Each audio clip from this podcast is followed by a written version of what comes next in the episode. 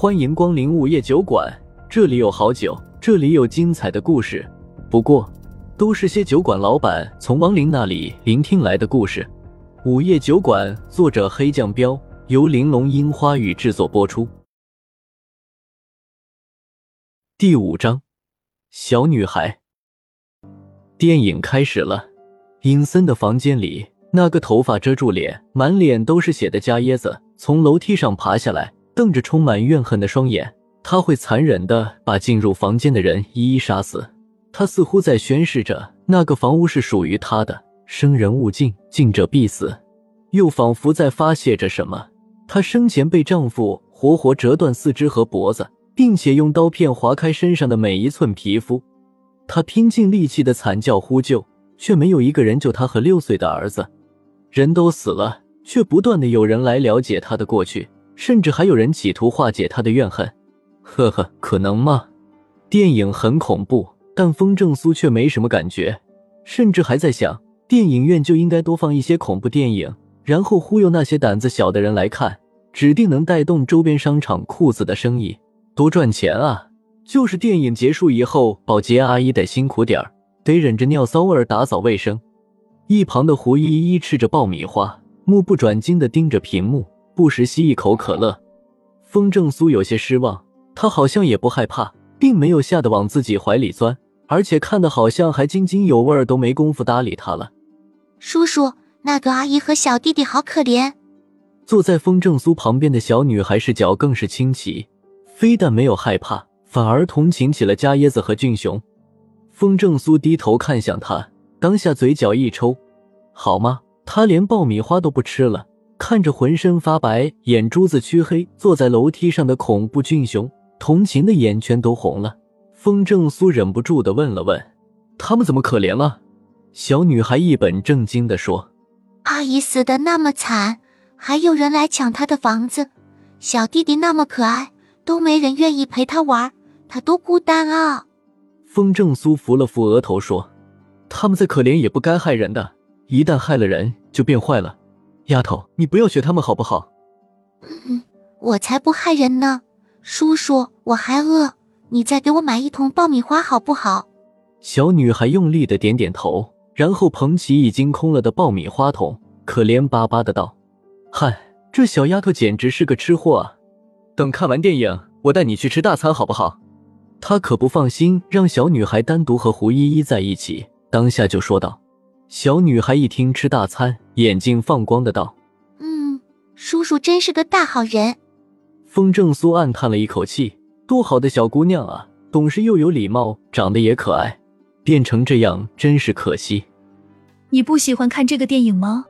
胡依依发现风正苏坐那里摇头晃脑的，并没有把注意力放在电影上，当即就小声问道：“风正苏在跟王林沟通的时候，有特殊的方式。”所以并不会发出声音，不然在普通人眼中，他就成了跟空气对话的神经病了。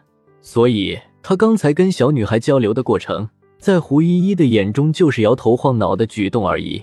于是风正苏赶紧回道：“没有，电影很好看，就是座位有点窄，我活动两下。”哦，你不喜欢也没关系，下次你喜欢看什么类型的就说一声，我陪你。”胡依依淡淡的道。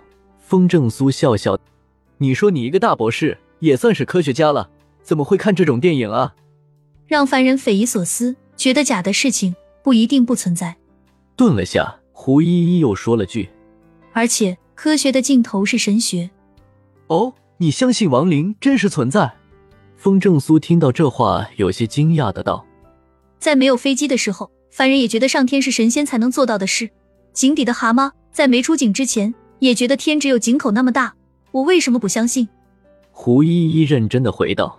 风正苏竖了个大拇指，没毛病。不说别人，自己的情况就是最好的例子。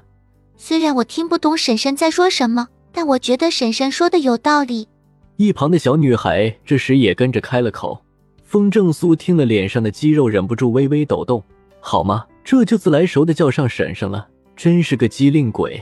不知不觉中。一部咒怨就放完了，胡依依吃掉最后一颗爆米花，吸完最后一口可乐，然后说：“电影看完了，回家吧，我累了，想午休了。”风正苏听得心脏扑通扑通跳。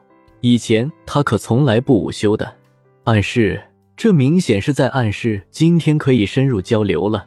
只是现在还是大白天，但想想就觉得刺激。呼呼，叔叔，我可以跟你回家吗？我也想睡午觉。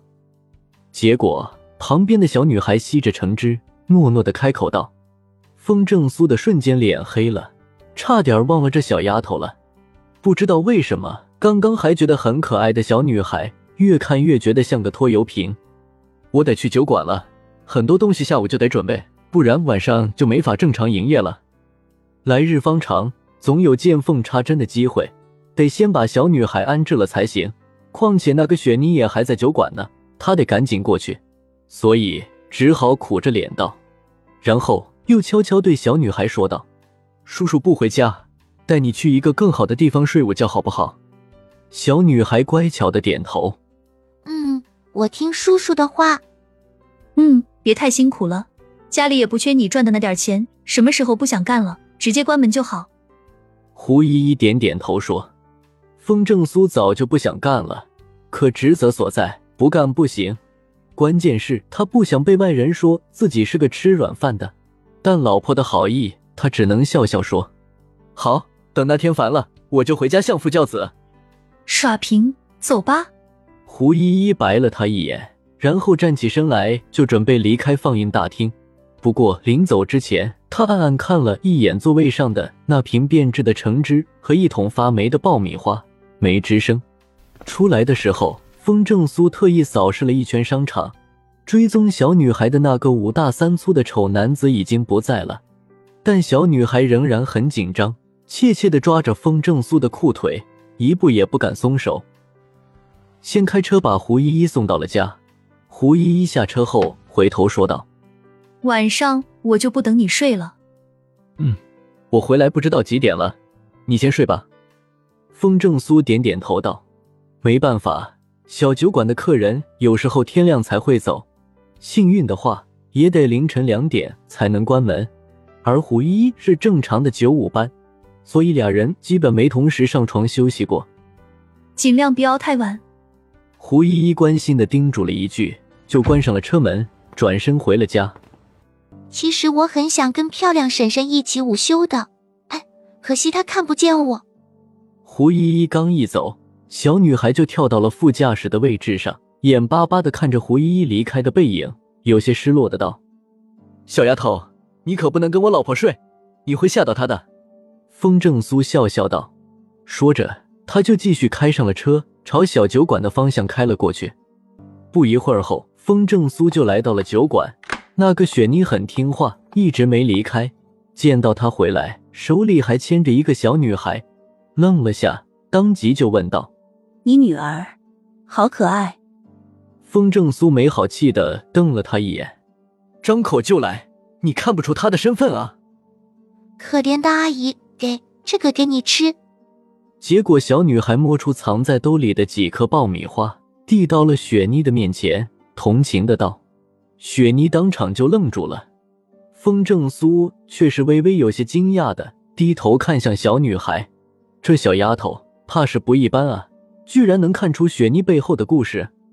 等雪妮呆呆的接过那几颗爆米花，小女孩打了个哈欠，看到酒馆里有个大冰箱，当即眼前一亮。哇，太好了，终于有个好地方可以睡觉了。说着，她就兴奋的冲到了冰箱面前，然后拉开冷冻室，直接钻了进去。看到这一幕，雪妮懵了，风正苏更是无语。这妮子有考虑过自己这个大活人的感受吗？不，还有眼前死在冰箱里的这位。